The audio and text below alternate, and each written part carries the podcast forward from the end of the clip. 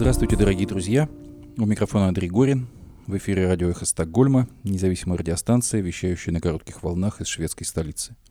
Мы были созданы в середине марта прошлого года по инициативе шведского интернет-провайдера Банхов, вскоре после начала российской агрессии против независимой Украины. И сегодня, 26 июня 2023 года, полномасштабная война продолжается 488 дней.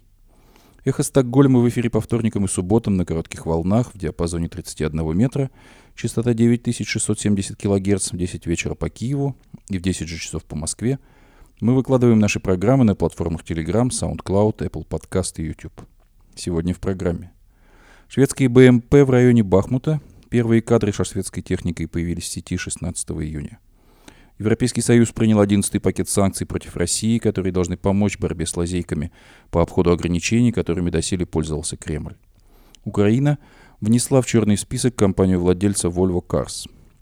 Пожилого ученого Валерия Голубкина приговорили к 12 годам лишения свободы по делу о госизмене в России. Сегодня, 26 июня, Международный день в поддержку жертв пыток, которые стали повседневностью в российской полиции. Правозащитное движение «Зона солидарности» рассказывает о том, с чем столкнулись арестованные по делам об антивоенном сопротивлении. Но, конечно, основными новостями прошедших дней стало происходившее в России. Мы предложим вашему вниманию высказывания политиков и публицистов в попытке разобраться в происходящем.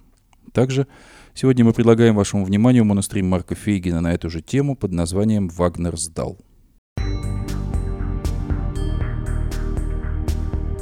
Шведский БМП ЦВ-9040 в районе Бахмута. Первые кадры шведской техникой появились в сети 16 июня. Правительство Швеции выделило, как мы в свое время рассказывали, Украине дополнительно полтора миллиона евро для закупки военного снаряжения, как сообщил шведский министр обороны Пол Йонсон. Кроме того, началось обучение украинских летчиков полетам на истребителях «Гриппен» шведского производства. Швеция также создает центры обслуживания своей боевой техники, ранее переданной украинской армии – эти центры будут размещены в Польше. Для работы в них туда отправляются 60 шведских военных. Швеция поставила Украине 50 БМП. Стритсфордон 90, танки Леопард, артиллерийские установки Арчер и зенитно-ракетные комплексы РБС-70. И вот на днях кадры, первые кадры с шведской военной техникой на украинских позициях появляются в сети. Европейский Союз принял 11-й пакет санкций против России, которые должны помочь борьбе с лазейками по обходу ограничений, которыми доселе пользовался Кремль. Новый пакет санкций готовился беспрецедентно долго. Предыдущий пакет приняли почти 4 месяца назад. До этого санкции согласовывались почти каждый месяц. Теперь Брюссель может использовать так называемые вторичные санкции. Этот инструмент, возможно, поставит под удар отношения Европы со странами Центральной Азии и Южного Кавказа, но эти меры также дают Европейскому Союзу оружие по борьбе с лазейками по обходу ограничений, которыми пользуется Москва.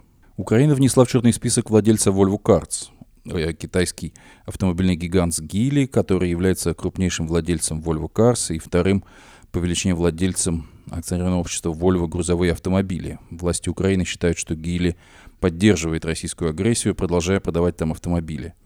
Национальный э, антитеррористический комитет э, внес китайскую автомобильную компанию Гили в перечень международных спонсоров войны. Глава компании, которая владеет, среди прочего, рядом брендов Volvo Cars, Polestar, Lotus, London Electric Vehicle Company, поддержал решение увеличить продажи автомобилей в России после того, как конкуренты ушли с рынка после вторжения России в Украину. Сейчас сеть официальных дилеров Гили представлена в 89 российских городах – рассчитывает и насчитывает 157 центров. В 2022 году выручка дистрибьютора компании в России выросла на 82% до 800 миллионов долларов. Чистая прибыль выросла на 5105% до 201 миллиона долларов, с которых налогов в бюджет России было уплачено на сумму свыше 51,4 миллиона долларов. Пожилого ученого Валерия Голубкина приговорили к 12 годам по делу о госизмене. Судья Мосгорсуда Виталий Белицкий, мы запоминаем все эти имена, приговорил к 12 годам колонии строгого режима 71-летнего ученого Валерия Голубкина по делу о госизмене. Об этом сообщает корреспондент медиазоны из зала суда. Обвинение просило назначить ему столько же. Уголовное дело на ученого завели из-за его участия в международном проекте по созданию гиперзвукового пассажирского самолета Gexafly Int – В его разработке участвовали исследователи из Евросоюза, России и Австралии. По версии следствия, Голубкин передавал, передавал коллегам из Нидерландов отчеты, в которых содержалась государственная тайна. При этом, как подчеркивает телеграм-канал «Первый отдел», все документы перед отправкой трижды проверяли специалисты, и они не находили в отчетах гостайны. Сегодня очередной российский ученый, который мог бы работать на благо науки, получил очередной чудовищный приговор. Э, адвокат осужденного на 12 лет э, Валерия Голубкина, э, Мария Эйсмонт, рассказывает о том, что у него была самая низкая форма допуска, которую, как она говорит, имеет любая уборщица. Мне несложно вам за пять минут объяснить, почему дело высосано из пальца, но, к сожалению, на материалах дела стоит гриф «секретно», рассказывает Мария Эйсмонт.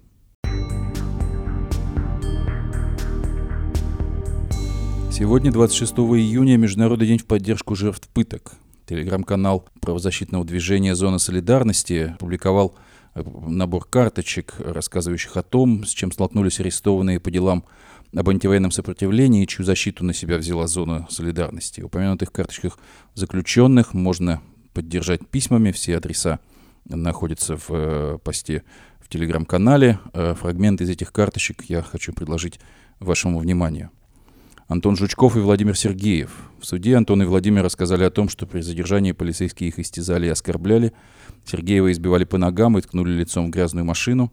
Жучкова сотрудники полиции сначала оскорбляли, затем сняли с него обувь и стали бить электрошокером. Врачи зафиксировали у Сергеева ушибы мягких тканей головы и множественные ссадины в области лица. Игорь Паскарь. Начали избивать меня ногами, в руки положили гранату и ее муляж и сказали, что выдержан выдернуть чеку, к голове приставили пистолет и начали угрожать, что выстрелят.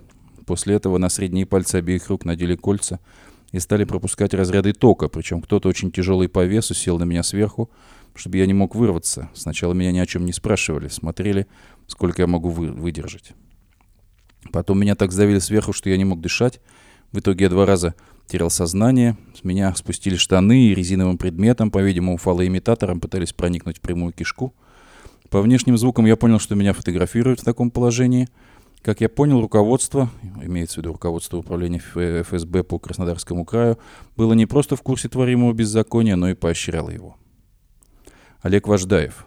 Силовикам он, Вождаев, правдиво рассказал о мотивах попытки поджога военкомата, объяснял адвокат Вождаева Алексей Аванесян. Но полицию это, видимо, не устраивало. На него надели противогаз без шланга, чтобы не было слышно криков, повалили на пол, закатали штаны – и подключили к голеням ток, требуя сознаться в получении финансирования из Украины.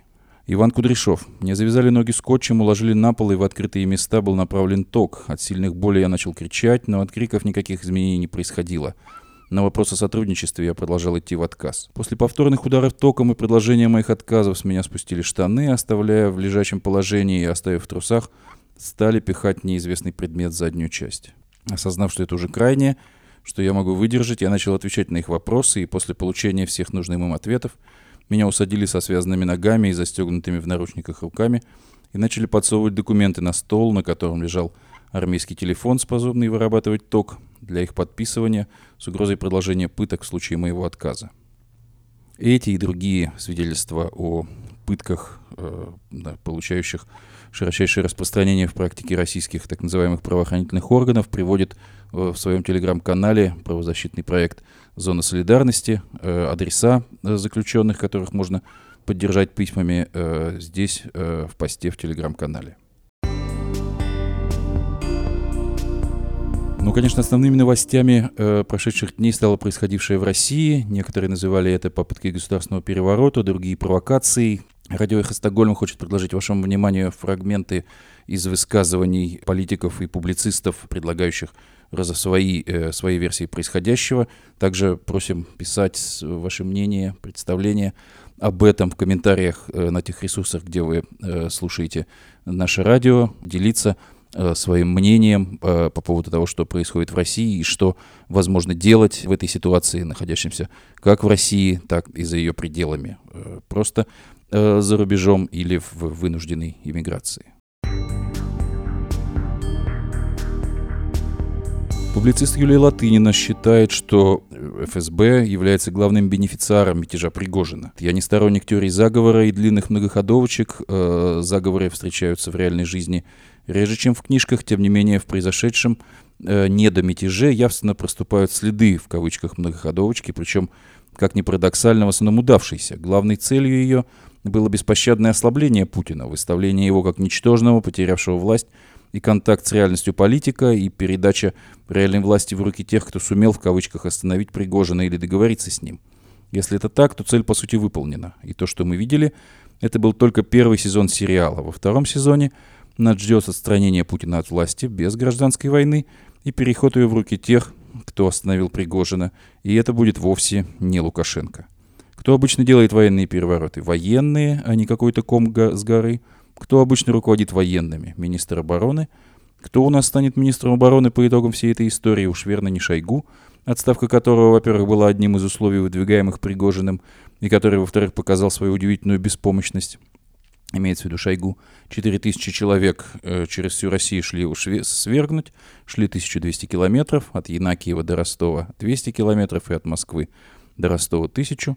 У Шойгу одних резервов под Ростовом было 30 тысяч человек – и что? И ничего. И этот тип 4000 человек на марше не может остановить. Как он собирается справиться с вооруженными силами Украины?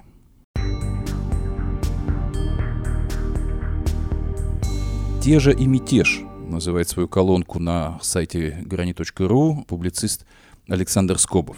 Мятеж Пригожина не свидетельствует о коллапсе государственности и разрушении правопорядка. В путинской России давно не существует ни государственности, ни правопорядка – это конгломерат шаек разбойников, слегка задрапированный все более сползающими с него декорациями государственности, спасать которые нет никакого смысла. Мятеж Пригожина лишь обнажил этот факт. Самой опасной из всех составляющих этот конгломерат бандитских группировок является клика Путина. Это клика геополитических маньяков, одержимых жаждой подчинять и господствовать. Она сталкивает мир в ядерную войну и действительно способна это сделать, поэтому она является не просто наибольшим, но абсолютным злом. Какая бы другая бандитская группировка не сменила путинскую власть, устранение с исторической арены этой шайки маньяков было бы благом и для страны, и для мира. Одна из сильнейших бандитских группировок путинской России – наемники кондотьера Евгения Пригожина. Это типичное формирование псов войны, для которых война – образ жизни. Но по сравнению с путинскими маньяками даже они оказались в большей степени рациональными негодяями. Логика внутривидовой борьбы заставила Пригожина публично сказать – хотя бы часть правды о путинском режиме, разрушающей базовые догматы его пропагандистской мифологии. Пригожин признал, что 8 лет кровоточившую рану на Донбассе устроила сама Россия, что на Россию никто не собирался нападать, ни НАТО, ни Украина, что войну развязала путинская олигархия ради удовлетворения своего властолюбия и жажды стяжательства. Фактически Пригожин вплотную подошел к революционно-демократическому лозунгу «Долой войну», хотя этого последнего шага так и не сделал – Бандиты, разбойники, кондотьеры не раз волею событий оказывались во главе социальных протестов, а подчас и сами пытались оседлать эту волну. Но, не обладая твердыми убеждениями и моральными принципами, подобные авантюристы никогда не могли быть последовательными борцами за свободу и справедливость. Поэтому мятеж Пригожина и закончился пародийной бандитской стрелкой и договоренностью по понятиям. Вагнеровский мятеж не перерос в революцию или хотя бы переворот еще и потому, что патриотическая в кавычках масса, которой апеллировал Пригожин, оказалась слишком атомизированной и несубъектной. Она не способна действовать самостоятельно, и ее невозможно ни на что поднять. Таково ее сделала десятилетиями насаждаемая Кремлем тоталитарная идеология агрессивного имперского реваншизма, основанная на культе силы и зверином социальном эгоизме. Вряд ли эту массу впечатлило признание Пригожина в том, что на самом деле это мы напали на Украину. Она это знает. Просто не видит в этом ничего такого. Почему не взять чужое, если нам за это ничего не будет? Сказать патриотической массе, что брать чужое нельзя, Пригожин не смог, да и вряд ли бы этим ее вдохновил, если бы и смог. Максимум, что может рациональный негодяй, так это объяснить, что взять чужое не получилось. В роли пассивных наблюдателей оказались и немногочисленные сторонники демократических ценностей. Лишь немногие из них решились открыто сказать, что желают успеха любому, кто рискнет свергнуть путинскую клику. Между тем, фарсовое завершение мятежа Пригожина не устраняет ни одной из проблем его вызвавших, а только обостряет их.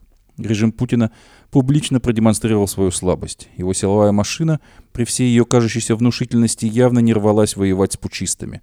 Очевидно, что изрядная ее часть им откровенно сочувствовала. Подобные события могут повториться в любой момент. Любой достаточно дерзкий авантюрист может обрушить политическое здание, целиком и полностью основанное на лжи и фальши. И демократическим силам менее всего следовало бы самоустраняться, оправдывая себя тем, что это не наша война или тем, что нельзя толкать страну к гражданской войне. Гражданская война в России уже идет, и это именно наша гражданская война. Война против преступников, захвативших государство и сделавших его орудием своих преступлений. Война против людей, решивших, что им можно брать чужое, и начавших это делать на практике. Это наши враги в гражданской войне. И любую силу, которая поднимает оружие против этих людей, следует не просто поддержать. Ее следует к этому подталкивать. А дальше включаться в процесс и продвигать свою повестку. И эта повестка очень проста. Нельзя брать чужое. Пишет Александр Скобов, статья, опубликованная на сайте грани.ру.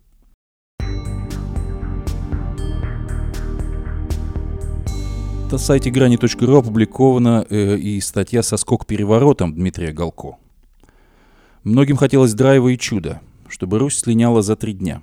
Погодите расстраиваться, ничего не закончилось. Это был только тизер, сериал впереди.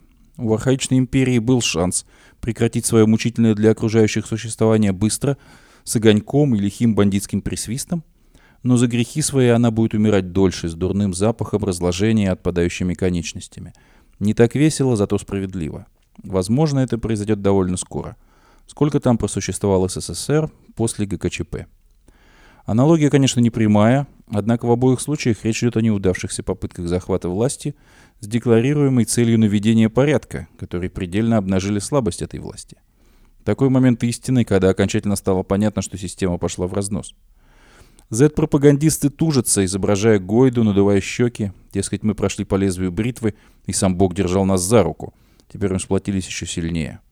А цена всему этому дерьмо, как говорил герой Гашика. Если вооружиться бритвой Аккама и отсечь сложно сочиненные версии многоходовочек, перед нами откроется предельно простая и крайне неприглядная картина.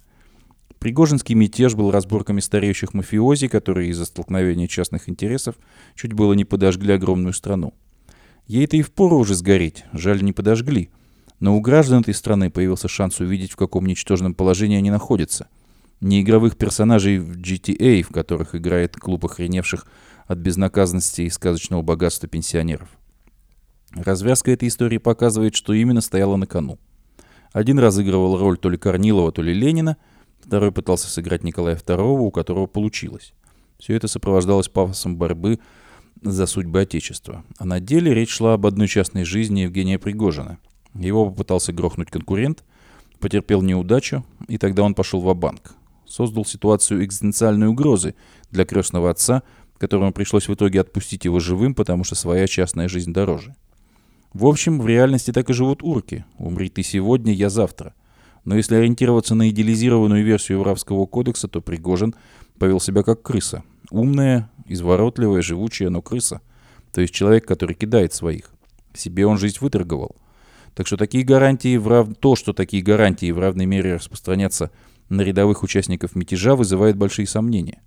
Они потенциально опасны, поскольку почувствовали вкус разбойничьей вольницы, угорели по беспределу, да и отыграться на ком-то за свой страх надо.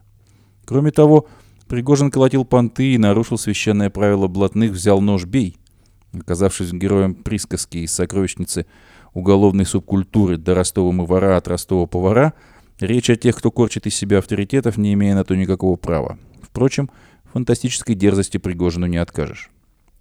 Аффилированный до вчерашнего дня с Пригожиным телеграм-канал АП «Вагнер», сейчас переименованный, разразился серией гневных сообщений. Он подписал себе и всем вагнеровцам смертный приговор.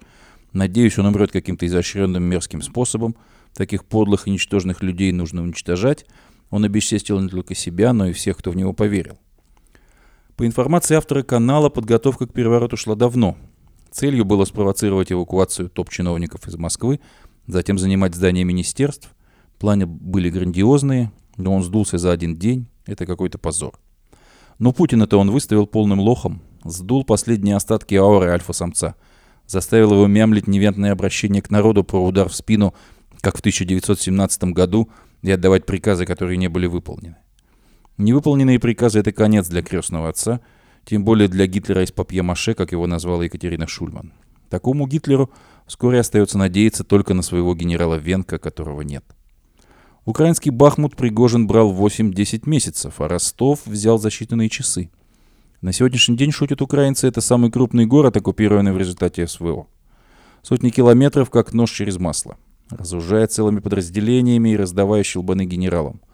Походя кроша авиацию, сбито 7 бортов, погибли 15 членов экипажей. Дошел почти до самой Москвы, заставив разбегаться всю российскую элиту и самого Путина в том числе. Соловьев от страха весь посерел, Симоньян за все время не смогла не вымолвить ни слова. Пропагандистская шушера помельче только толдычила «Господи, Господи!» У крестного, крестного отца не нашлось никого, чтобы остановить Пригожина, кроме таких же отморозков. Но и те заблудились по дороге из Калинина в Тверь, так никуда и не доехав. Только очередной раз выставив себя на посмешище. И это путинская претарианская гвардия. Похоже, при желании Пригожин запросто мог захватить ядерный арсенал в Борисоглебске. Надо быть совсем уж слепым, чтобы не заметить, стена догнилает, к ней развалится. Акела не просто промахнулся, он в процессе еще и обосрался, написал об этом украинский политик и майор ВСУ Виктор Трегубов. Пригожин не только поводил Путину по губам кувалдой. Его поход показал, что недавно державшая в страхе весь мир Россия – это такое северное Сомали на девятой части суши. Страна 404, где даже переворот не государственный, а частный и любительский. Москву, которую в свое время вроде не смогли взять 78 немецких дивизий, готовы были за один вечер взять 5000 мятежников, из которых половина вчерашние уголовники, под командованием нациста Дмитрия Уткина. Смех разбирает – когда читаешь напыщенных пустомель, которые пишут что-нибудь вроде «Россия управляется небесным управлением, она должна еще послужить во славу Божию» или что-то там они кому-то показали. Другой бы постеснялся такое показывать. Украинцы, конечно, вздохнули с, разочарованием. Хотелось бы большего. Пригожин обманул ожидания. Только в грусть печаль от этого никто впадать не стал. Посмеялись и хватит. Теперь за работу. Может, они остались с носом, но вы-то без носа. Помимо прочего, Пригожин сыграл роль свистка для спуска пара. Все эти его Шойгу, блядь, Герасимов помогали выплеснуть накопившуюся фрустрацию. Вслед за ними и многие другие начинали высказываться смелее. Сейчас-то они поймут, что придется заткнуться. Пригожин давал какую-никакую альтернативную информацию, а под конец так и вовсе рассказал почти всю правду об этой войне. Правды тоже больше не будет. Останутся одни одутловатые и скучные лица, которые будут бубнить без выражения про сплошные успехи. Так вы и умрете потому что организм, не получающий правдивой информации, обречен. Это как отключить нервную связь руки с мозгом и засунуть руку в огонь. Поскольку вы ничего не почувствуете, не выдерните ее вовремя, она имеет все шансы сгореть. Впрочем, именно это с Россией происходит. Только Россию совсем не жаль. Жаль тех, кого она своими мертвыми руками тащит за собой. Это пишет публицист Дмитрий Голков в статье со скок переворотом, опубликованной на сайте грани.ру. Хочется предложить вашему вниманию несколько высказываний э, Михаила Ходорковского, опубликованные с интервалом несколько часов в его телеграм-канале. Пригожинский мятеж, несмотря на свою половинчатость и неподготовленность, сильнейший удар по путинской репутации. Кремлевские тролли разгоняют, что завтра все будет окей, увы, им не будет. Даже если окажется, что на самом деле пригожинские бойцы не вышли за пределы своего места дислокации, хотя точно вышли, увещевание воинских начальников, уголовные дела против Пригожина, а что путинская шобла еще умеет, и трусливое молчание Кремля, типа «Путин в курсе, лидер хренов», говорят за себя. Самое подготовленное вооруженное формирование вышло из-под контроля, чего мы все давно ждали. Кремлевское варье достало даже бандитов. Самое важное – это выступление Пригожина, где он слово в слово повторил то, что мы, антивоенная оппозиция, говорим с начала войны. Цель войны – воровство – Официальные причины войны – подготовка якобы НАТО к нападению на Россию туфта, в которую никто не верит, армия развалена руками около путинского варья, победить Украину она не может, к счастью, настоящий враг не в Киеве, а в Москве, и это говорит вернейший путинский опричник своей аудитории. Такое не развидеть. То, чем сейчас мы можем помочь своей стране, помочь людям услышать Пригожина, пока он говорит правду. Ужас, что я говорю, пишет Михаил Ходорковский. А если он пойдет на Москву, помешать его остановить, помогать с бензином и солярой, убеждать тех, кого пошлют его останавливать, что враг у нас сейчас общий, убеждать словом и делом удачи. По скриптум. Трольчатник взвыл, как же так, помогать уголовнику, это гражданская война. Да, помогать хоть черту, если он решил выступить против этого режима. Помогать, потому что нет преступления хуже, чем развязать агрессивную войну. Если один преступник готов помешать другому, не время крутить мордой. Сейчас надо помочь, а потом, если придется, будем драться и с этим, и да, это только начало. Через несколько часов Михаил Ходорковский пишет следующее. «Ржу с тех, кто упрямо называет происшедшее постановкой. Масштаб ущерба режима фантастический. Вероятность пребывания Путина у власти до 2036 года обнулилась. Диктатор не может быть смешным. Переговоры с Украиной, если начнутся, то из гораздо более слабой позиции. Самостоятельность военных, а значит их боеспособность будет резко снижена. Оппозиции тоже предстоит сделать некоторые выводы. Как я уже писал, эта воровская власть будет снесена вооруженными людьми. Люди в белых пальто в кавычках не субъектны. На них не стоит тратить время. Люди в регионах способны действовать. Не хватает отлаженной координации. Надо налаживать. Перерезать транспортные коммуникации власть не способна. Вопрос в средствах ПВО и тяжелой техники. Их надо иметь, а значит знать, где взять. Надо точно знать расположение запасов стрелкового вооружения. Отсутствие информации помешало. Наиболее активным людям нужно иметь минимальный объем вооружения у себя для захвата складов и освобождения политзаключенных.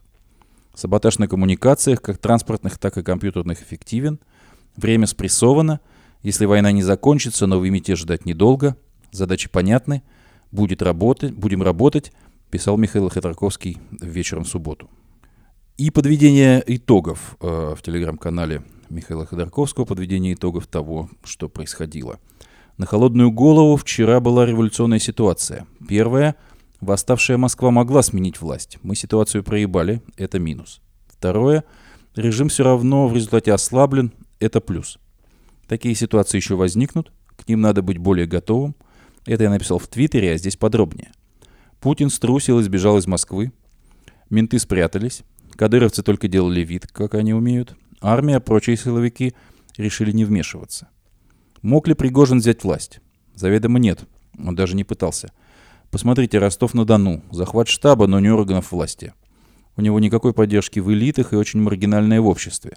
Даже сев в Кремле, он не смог бы запустить механизм управления без передачи власти кому-то типа Мишустина или Собянина. Причем именно власти, поскольку, как у его помощников, у них не было бы никакой поддержки.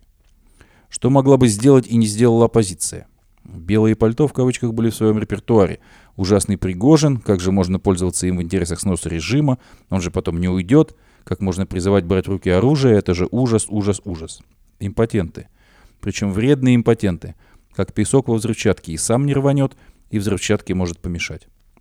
Остальные – недостаточная коммуникация с регионами, отсутствие реальных подпольных ячеек, недостаток информации, неготовность действовать быстро – Восставшая Москва, взявшая оружие регионы, могли бы переломить ситуацию. Точнее, воспользоваться ей даже при сливе мятежа Пригожиным. Да он и не слился бы, просто перестал играть ключевую роль. Режим ослаблен, и репрессии ему не помогут. Следующая возможность не за горами. Совершенно не важно, что она возникнет под флагом нацпредательства власти. Люди, уйдя из-под гипноза Кремля, в любом случае очень быстро остановят никому не нужную войну. А вот место демократических сил в процессе – будет зависеть от нашей способности защищать свои интересы силой, и к этому надо готовиться. Как же можно помогать такому, как Пригожин, войти в Москву? Он же лучше Путина. Не лучше Путина достала выученная беспомощность.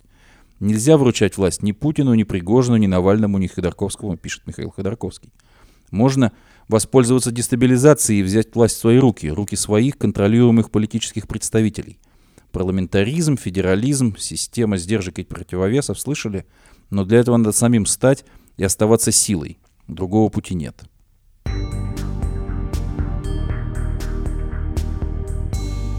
Политолог и публицист Андрей Пианковский на сайте kasparov.ru высказывает свое мнение под заголовком с вопросами, что это было, чья победа, кто побежден. 23-24 июня партия почетной капитуляции ППК провела активнейшее мероприятие.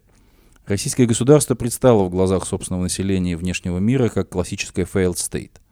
Апофеозом стало взятие уголовником-наемником без единого выстрела и даже без кувалды штаба Южного военного округа и угодливое поведение двух генерал-лейтенантов, руководивших именно из этого штаба войной в Украине. Если не выполнил свой долг охрана штаба, генералы должны были бы лично застрелить Пригожина из своего табельного оружия, а не балакать с ним на скамеечке. ППК за эти два дня решила для себя две важнейших задачи.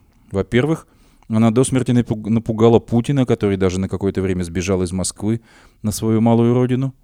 Счастливый дедушка узнал, что у него нет ни верных силовиков, ни любящего его народа. Жители Ростова провожали вагнеровцев как героев уже после того, как Путин обрушился на них, как на изменников Родины. Во-вторых, каждый россиянин окончательно убедился в том, что из войны с Украиной такому государству надо как можно скорее выходить. Так почему же Пригожин не взял Москву? А зачем? Все цели его активного мероприятия уже достигнуты. Лидеры ППК не собираются идти в высокие кремлевские кабинеты по трупам офицеров личной охраны Путина. Серьезные люди войдут в них во исполнение легитимных указов, исполняющего обязанности президента РФ Мишустина. А как же личная безопасность самого Пригожина? А какие с ней проблемы?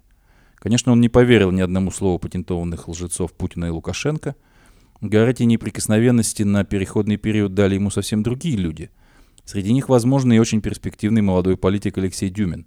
Единственный из губернаторов Центральной России, между прочим, не записавший стандартный видеоролик с обличениями Пригожина, пишет Андрей Пьянковский, опубликовано на сайте kasparov.ru. Бывший главный редактор портала Карнеги.ру, политолог и публицист Александр Баунов в своем телеграм-канале. Самое удивительное в словах Пригожина – утверждение об успехах украинского наступления и больших территориальных потерях российской армии прямо сейчас. В отличие от человеческих потерь, территориальные сравнительно быстро могут подтвердить или опровергнуть иностранные источники, и они не подтверждают. Не выглядит продуманным бунтовать за правду под лозунгом «вам врут» и включать в свои обвинения ложный тезис. Это ставит под сомнение всю ту правду, с которой ты идешь к народу против начальства, выдает довольно сильную степень эмоциональности, которая, очевидно, сопровождалась решением бунтовать. Самое удивительное объяснение Пуща как постановки, что она срежиссирована якобы в интересах губернатора Тульской области Тюмина, чтобы продвинуть его как преемника Путина, потому что Пригожин, как некий татаро-монгол, остановился. Во-первых, узнаваемость Дюмина у массового избирателя никак не повысилась. Во-вторых, ее можно было бы повысить при помощи телевидения или назначения на федеральный пост, или сочетание этих и прочих действий без изображения переворота, который так очевидно выдает внутренние слабости и отсутствие провластного единства – и в-третьих, и это главное, остановить марш Пригожина на Москву совсем не очевидный путь к популярности, а очень может быть, что наоборот. Самое удивительное, хотя и не очень удивительное в картинке из Ростова, дружественные цветы горожан в дулах стволов танков. Это буквальное заимствование жеста революции «Гвоздик» в Португалии в 1974 году, который потом разошелся по миру. То есть это буквальное повторение символического жеста первой образцовой цветной революции в исполнении граждан страны, которых уже почти 20 лет пугают цветными революциями и учат, что нет на свете хуже предательства, чем они.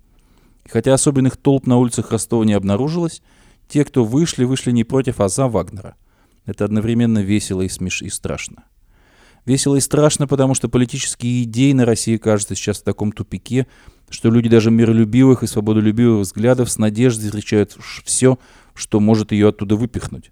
Хотя Пригожин не миролюбив и не свободолюбив.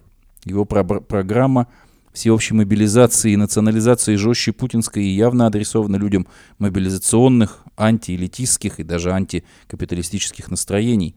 Впрочем, самые элитарные интеллектуалы, собственники и управленцы в ситуации военного и идейного тупика стали в России, включая зарубежную Россию, антиэлитистами, полагает Александр Баунов. Определенный шанс на мир мог появиться даже с выступлением воинственного Пригожина. Поздние, неустойчивые, нарушившие баланс режимы часто порождают странные комбинации вроде испанских молодых фалангистов против диктатуры. Воинственный Пригожин не связан с решением о вторжении, которое он прямо назвал необоснованным и с неудачным для России ходом войны. Поэтому он действительно мог бы повернуть фронт вовнутрь, сочетая внутренние мобилизационные, антиэлитистские и антирыночные меры с прекращением боевых действий или даже уступками в начатой коррупционерами, в кавычках, войне с программой «Патриоты против элиты», которой выгодна война за выгодный народу мир. Правда, путь к этому мог пройти через внутреннее кровопролитие, а мог привести и к отчаянным попыткам воевать всей страной. Путин не выглядит абсолютно проигравшим. Он избежал худшего, картин гражданской войны, боевых столкновений между патриотами в кавычках – кровопролития и обстрелов российских городов российской армией. В очередной раз доказав, что государство, если оно послушно, в принципе сильнее самых могущественных частных лиц даже с частными армиями.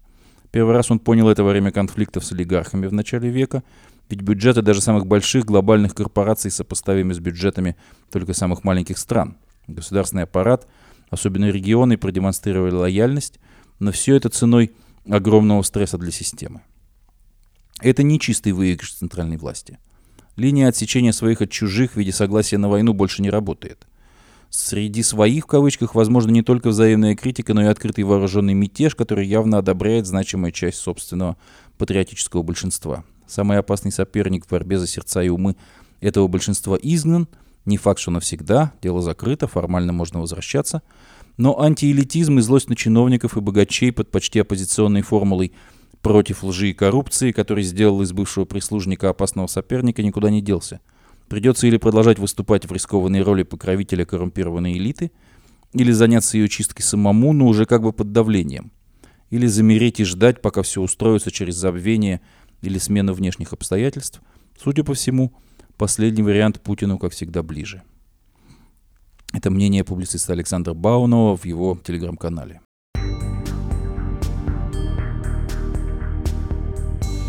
Предложим еще вашему вниманию телеграм-канал публициста и политолога Владимира Пастухова, который также пытается подвести итог происходивших событий. В некотором смысле не по содержанию, которое для случаев, о которых пойдет речь, принципиально разное, а только по форме, в России на прошлой неделе произошло возвращение Навального 2.0. Мятеж Пригожина стал еще одной попыткой спровоцировать революционные изменения, по сути, изменения снизу, но при отсутствии революционной ситуации. Тут надо, конечно, оговориться, что существенная разница еще и в том, что Навальный не мог взять власть, но хотя бы хотел, а Пригожин вроде как и мог, но, похоже, не хотел. Об этом я вчера писал, но сейчас о другом. Пригожин, так же как и Навальный, опирался на собственную узнаваемость, популистскую риторику и предполагаемый высокий уровень недовольства режимом, который якобы должен сдетонировать, если его грамотно встряхнуть. Следует отметить, что риторика Навального и Пригожина в последнее время практически совпадают, а узнаваемость была приблизительно на одном уровне, но у разных аудиторий. Впрочем, и разницы всего в 4% генома хватает, чтобы разделять человека и обезьяну. Оба действовали на удачу, без учета фактора революционной ситуации.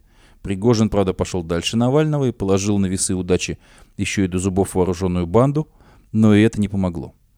Я согласен с Юлией Латыниной в том, что Пригожин, как и многие другие, кто тайно ему помогал, ждал, что фронт посыпется, и это резко изменит общественно-политическую ситуацию в стране вообще и настроение в армии в особенности. Готовился, не спешил. Однако жизнь распорядилась иначе, и Герасимов подтвердил те оценки, которые ему давал Залужный, а не те, которые давали ему Пригожин с Кадыровым. Генштаб решил действовать на опережение и продавил решение о переподчинении ЧВК, как теперь понятно в первую очередь Вагнера, напрямую Министерству обороны, минуя посредников толстосумов. Вечер переставал для Пригожина быть томным. С 1 июля он должен был превратиться в мало кому интересного коммерца с криминальным прошлым и вяло болтающимся шлангом в натруженных руках, которые отключили от бюджетной бензоколонки. При том количестве врагов, которые Пригожин успел нажить, больше Герасимова и Шойгу делать ничего не надо было. Лишенного музыкантов-дирижера удавили бы тихо в оркестровой яме голыми руками, еще вы билет, билеты на это шоу продавали. Выбор у него был невелик. Либо слиться тихо, либо сыграть в банк Он, как и Навальный, выбрал в банк и так же, как у Навального, не получилось. Решающим был второй день. Хотя Пригожин и опирался на значительную поддержку инакомыслящих из ФСБ, в таких ситуациях решающее слово остается за армией и полицией. К моменту начала мятежа и те, и другие Пригожины и его банду заслуженно ненавидели. Он сам для этого много сделал, унижая армию всеми известными блатному миру способами. Если бы фронт посыпался и началось брожение армии, эта личная неприязнь имела бы менее существенное значение. Но фронт не посыпался, и очень скоро стало понятно, что ни армия, ни нацгвардия на сторону Пригожина не переходят. Почему? Потому самому вследствие отсутствия революционной ситуации. С этого момента для Пригожина пошел обратный отсчет. При всем уважении к Вагнерам против всей регулярной армии – даже увязшие на фронте, они все те же отряды Пугачева против суворовских полков. Одна бригада штурмовой авиации прикончила бы изолированный мятеж за полчаса. Да, были бы жертвы среди военных и особенно среди гражданских, но кто их теперь в России считает? Думаю, что Пригожин все быстро понял, и с середины второго дня бунта речь уже шла только об условиях сделки. Говорят, что ждать и догонять тяжелее всего. Это касается и революции. Сегодня мы в основном видим неудачи тех, кто не умел или не имел возможности ждать наступления революционной ситуации. Однако придет время, и революция постучится в дверь русского мира без предупреждения. Тогда мы увидим страдания тех, кто не успел и не догнал, а для тех, кто готов был успеть, опыт Навального и Пригожина бесценен, учатся не только на своих ошибках, пишет Владимир Пастухов. Также сегодня мы предлагаем вашему вниманию монастрим Марка Фейгина на эту же тему – под названием «Вагнер сдал». Те выводы, которые оказались, э, с моей точки зрения, э, публично озвученные, оказались реализовавшимися. То, что Пригожин проиграет, я об этом не уставал говорить, он проиграет системе. Он и проиграл. Ну, признаюсь честно, я не думал, что так быстро. Вот, ну, думал, что, наверное, побарахтается. Равно так же, как я думал, что он закончит не договорником, а все-таки э, каким-то прыжком в бездну, в которой он, собственно, и останется. Хотя это вопрос отложенный, это еще впереди. Но, тем не менее, я считал, что э, системе он проиграет. И, в общем, в этом смысле я оказался прав. Потому что, что там говорить, Пригожина никто публично, во всяком случае, не поддержал. Все органы власти, все производные от Путина и его положения, они все выступили против Пригожина. прежде всего, одним из первых выступил ФСБ. СОС ФСБ, например, призывал э, участников, ну, контрактников ЧВК Вагнера, его арестовать, задержать Пригожина. Ну, нормально. Не поддержал его и сам Путин. Если вы заметили, Пригожин так и не высказался ни разу именно против Путина. Он сказал, что Путин ошибается, после его заявления о том, что вот предатель и так далее, не называя, кстати, фамилии Пригожина, не потому, что он не имел в виду Пригожина. Конечно, он имел в виду Пригожина. Путин в своем заявлении после всех событий, он там с 9 утра начиная должен был с ним выступить, видно, это согласовывали, продолжались какие-то переговоры, а потому, чтобы не делиться с ним вот уровнем, на котором фамилия а, Пригожин Путиным непроизносим. Он не равный ему. Ну, это старая история, в которой Путин держится. Но ведь и сам Пригожин-то ведь выступил против Шойгу, против э, Герасимова, против Рублевки, Хуевки, кого угодно, но только не против Путина, заметьте. Он не сказал, что мы идем в Москву свергать Путина ни разу. Да, какие-то его присные об этом говорили. Об этом говорилось в телеграм-каналах близких ЧВК «Вагнер». О том, что поменяем на самого популярного политика, но сам Пригожин об этом не говорил. Соблюдай этот, это единственное и самое важное табу. Ну что ж ты за мятежник, если ты не выступаешь против главного бенефициара этой системы, считаю, что а, только бояре во всем виноваты. Ну, это же уже проходили. Бояре плохие, царь хороший. Апеллировать царю, сними бояр. Ну, на кого это рассчитано? На какого дебила? То есть, несмотря на внесистемный характер личности самого Пригожина, вот эту часть он соблюдал. Да, он соскальзывал с нее. Он делал заявление о том, что э, старичок-мудачок, какие-то там в бункере решения принимает, потом оговаривался, отплевывался. Но, тем не менее, он соблюдал этот политез. Причем, я хочу сказать, что Пригожин, заметьте, он нарушал все возможные правила системы. Все. Он публично обсуждал э, других руководителей. Причем впрямую связанных с ним по э, его обязательствам как э, участника так называемой специальной военной операции. Ну, ты, если а, а, значит, проклинаешь, там, оскорбляешь руководство Минобороны и Генштаба, то как вы будете держаться принципа единочалия, единообразия системы в условиях особенно войны? Да и без войны это недопустимо в аппарате, во власти. На уж условиях войны ты разрушаешь эту единую вертикаль. Но ведь и не только это. Ведь он открыто говорил, ну, в общем, зачастую правдивые вещи о состоянии армии, о коррупции, обо всем остальном, при том, что являлся сам частью этой коррупционной системы, сам частью этого бардака. И что, кувалдами убивать это так уж прям хорошо, и эстетически, и этически, да еще и паразитировать и троллить на эту тему. Так что все грехи, которые он адресовал вот этой, э, так сказать, э, системе, ее адептам, да, ее представителям, все относимы к самому Пригожину, безусловно. С чем шел Пригожин э, с этим маршем? Мы, говорит, марш за справедливость. А что ж ты действительно отказался, что справедливость восторжествовала? В чем? В чем она восторжествовала? Оказалось, что ты просто точно так же боролся за собственное выживание.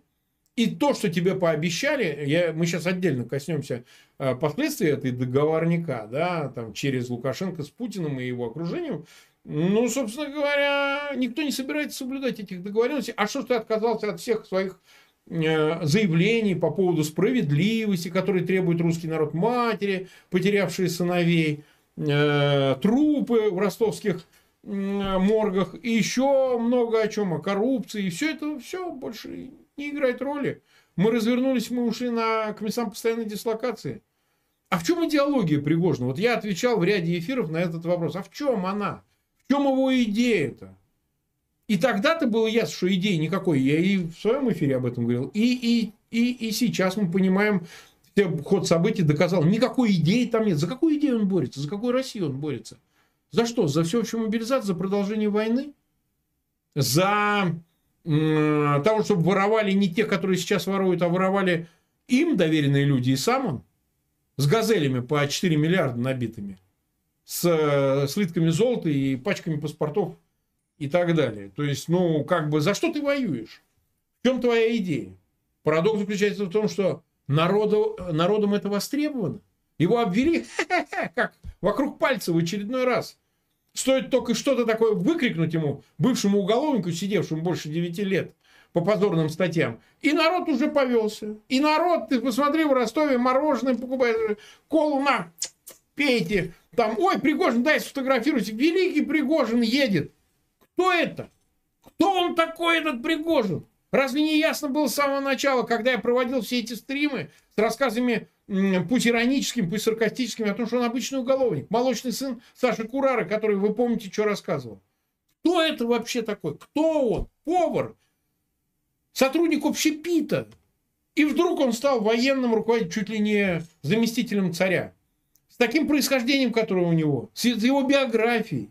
Смотрите, как легко купить русский народ. Подманить его этим всем. И также легко кинуть. Так же легко кинуть. Собственно, и всех и кинули. А как это еще можно трактовать? Значит, я сразу обозначу, что я не верю, что это был договорняк с Путиным, что они вот на такой разводочке изобразили что-то. Я так не считаю. Я думаю, что ситуация развивалась, да, не линейно, но в ней были зигзаги, но тем не менее все-таки она пришла к этому естественным путем, поскольку Пригожин, по-видимому, в какой-то момент э, не смог отдержать какие-то свои обязательства, а с другой стороны и власть. Кремль ответил тем же. Он нарушил свои договоренности. Они могли быть различными. В том, что ЧВК Вагнер не трогают, ЧВК автономно, э, деньги только давайте, а мы будем давать на гору результат. Солидар или там Бахмут или еще что-то. Видимо, что-то сломалось в этой конструкции. Заговор какой-то был, какой-то. Надо еще какое-то время, чтобы выяснить, а, кто был его участником, элементы этого заговора. Но органы они выяснят, я вас уверяю. Они, так сказать, э, сейчас этим займутся очень вплотную. Но, безусловно, кто-то, в общем, сотрудничал с Пригожиным, в этом у меня нет сомнений. И эти люди его в том числе кинули. Пригожин, когда все завертелось, вдруг выяснилось, что никто из них не готов обозначиться. И в этой ситуации остался один Пригожин, как бы как публичная фигура. А назовите мне еще какую-то значимую публичную фигуру, поддержавшую этот мятеж. Ну, мы не считаем там, совет командиров, собственно, ЧВК «Вагнер». Из них вы, если сможете, вы назовете только фамилию Уткина. И то, кто слышал его голос, кто его видел вообще полноценно. Только фотографии. Вы много видели с ним интервью, его выступления или еще что-то? Могут ли люди без публичного бэкграунда заменить, заместить э, Пригожина? Это невозможно. Пригожин вкладывал в себя сотни миллионов долларов, если не миллиарды, в том, чтобы себя самораскручивать. Он создавал целые холдинги, он боролся с оппозицией. Он убивал журналистов, как это было в случае в Центральной Африканской Республике.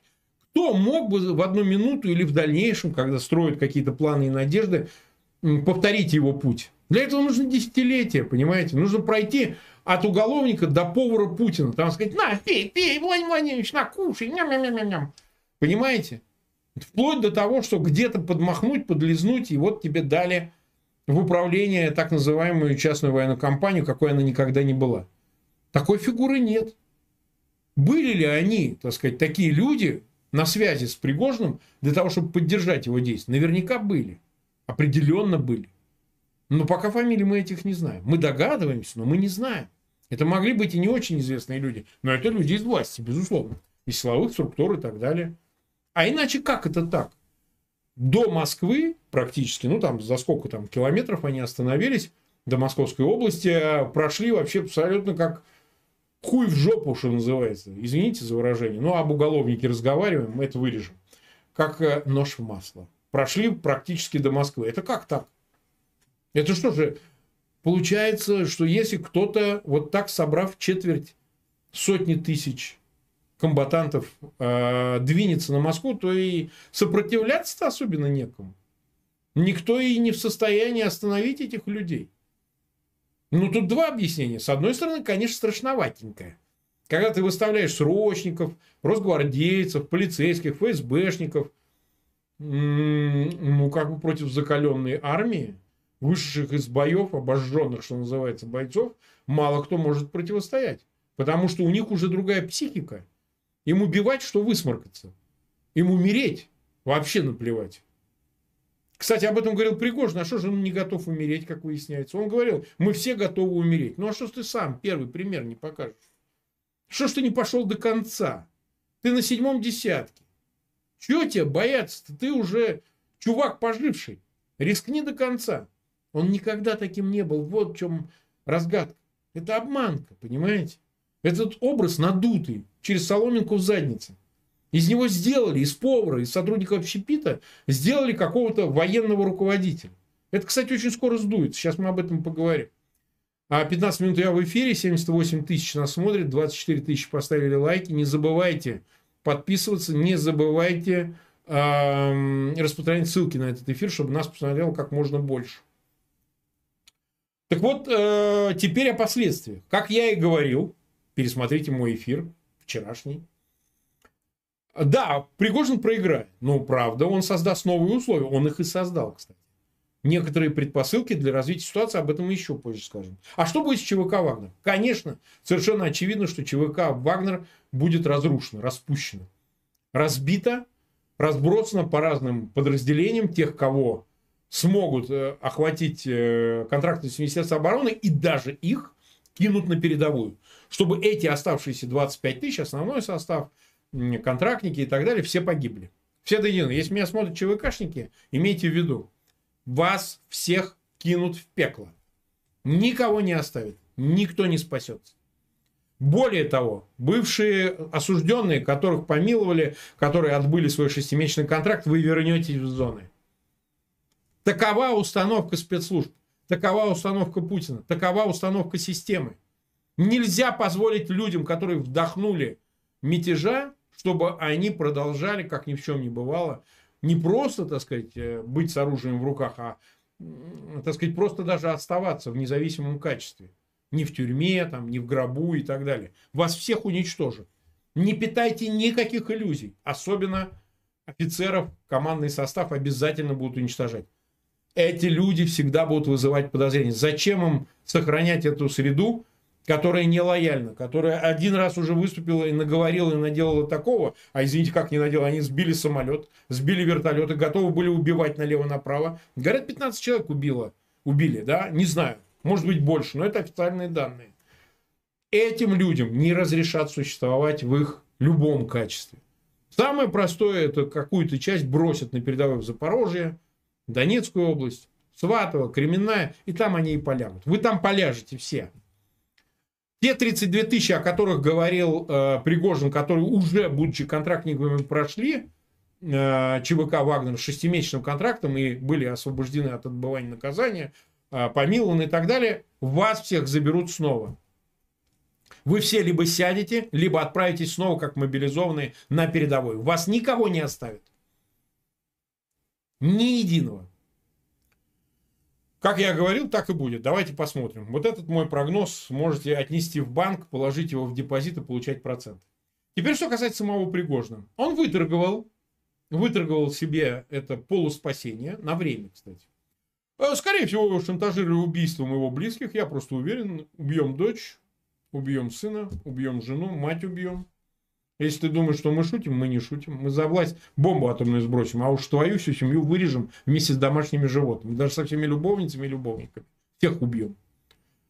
Кто-то говорит, был такой. Да, конечно, было. Вы что? Вы с кем имеете дело? Это же людоеды. Ёпт. Конечно, они ему этим грозили. А ты зачем пошел, если ты не готов к риску вплоть до этого? Зачем ты все это затеял, если у тебя нету решимости довести дело до конца? Или за свою жизнь забеспокоиться? Ну это в любом случае могли грохнуть. В любом случае, это вопрос техники. Это первое. Второе. Ну, знаете, человек, который в ловушке, ему и на Запад нельзя, а представьте, ему в Украину, вот Пригожин, да? Представьте, на какие молекулы его разберут. Ему никуда нельзя. И в Африку, получается, не долетишь. Он же в своих выступлениях, в своих заявлениях прямо накануне этого фейкового, конечно, обстрела, никто там толком, наверное, не обстреливал базу ЧВК Вагнера, я уверен, что это была инспирация. Пригожин, кстати, знаменит своими инспирациями. Если кто-то думает, что Пригожин такого раньше не делал, налево-направо он это делал. выдумывал, как встреча с Навальным в гостинице, еще что-нибудь. Он обожал вообще такие троллинговые фейки. Так что не ведитесь. Это, конечно, была придумка. Сейчас это уже очевидно. Так вот, а, собственно говоря, Беларусь это что? Безопасное место? Это оккупированная страна Москвой. Оккупирована вооруженными силами и российскими спецслужбами страна. Что кто-то правда считает, что там можно скрыться под гарантией, которые дал Путин. Да вы смеетесь! Путин, еще пусть сказал это слово офицеру. Они, знаете, модно очень у следаков и оперативников, ФСБшных там и всех остальных говорить, бля, слово офицера. Слово офицера. Все, как только они говорят слово офицера, пиши пропало. Значит, точно тебя, значит, на кука не провернут. Путин, говорит, я слышал, говорит, дал свое слово, Песков сказал, дал слово, говорит. Ой, дело возбудили, а потом, значит, его закрыли. Да, они еще сто раз возбудят. Какие проблемы? Они дадут ситуацию отлежаться.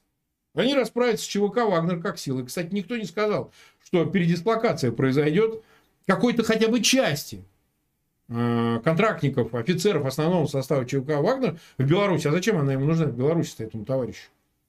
В Беларуси они ему зачем нужны? Это уступка, это услуга для Путина.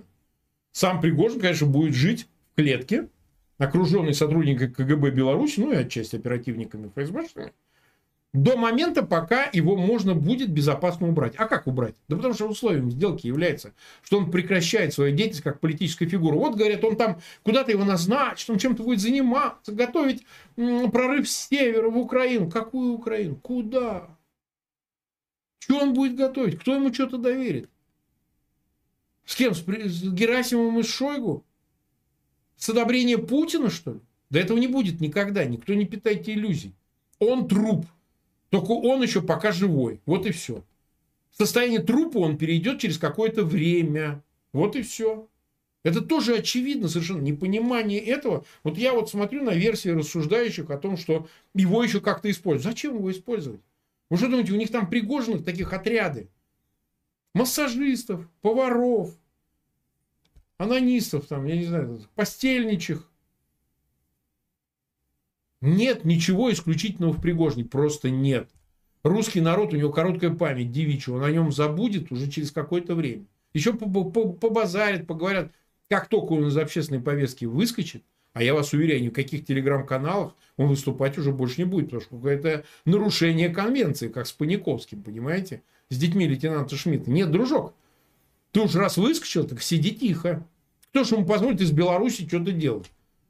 Ну так заедут и грохнут, и все. Быстрее даже, чем он может рассчитывать. Условием его спрыгивания является его молчание, его дезавуация.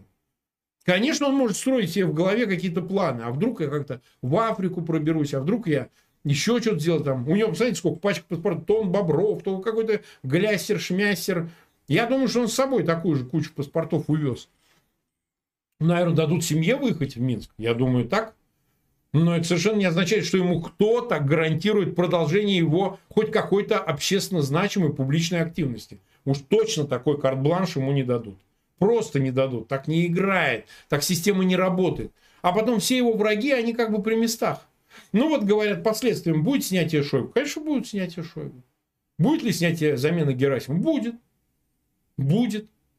Произойдет это немедленно или через какое-то время? Да это уже не важно. Это не важно. Они уже, так сказать, были не жильцы на своих должностях. Это понятно. Просто на них хотели как можно больше еще всего спихнуть. Контрнаступление, там, оставление еще каких-то городов. И сказать, ну уж теперь уж, друзья дорогие. Ну что с ними там дальше будет, это второй вопрос. Это Путин и его окружение будут решать дальше. Скорее всего, персонально пенсионерствовать будут, еще что-нибудь. Но пока это вопрос не в Пригожина. Не Пригожин решает, кого снимать. Понимаете? А вот этот поход на Москву с целью что? Чтобы снять Шойгу и Герасимова Пригожин, что ли? Под давлением Пригожина снимать? Да Путин никогда бы на это не пошел. Ну, он бы пошел под пистолетом, но он бы и на другой бы пошел под пистолетом. Поэтому с этой точки зрения Пригожин проиграл, как я и сказал. Вы слушали монастрим Марка Фейгина. Наша программа подошла к концу. Напомню, что «Эхо Стокгольма» в эфире по вторникам и субботам на коротких волнах в диапазоне 31 метра, частота 9670 кГц в 10 вечера по Киеву и в 10 же часов по Москве – Мы выкладываем наши программы на платформах Telegram, SoundCloud, Apple Podcast и YouTube. Всего вам доброго, до новых встреч в эфире. С вами был Андрей Горин. До свидания.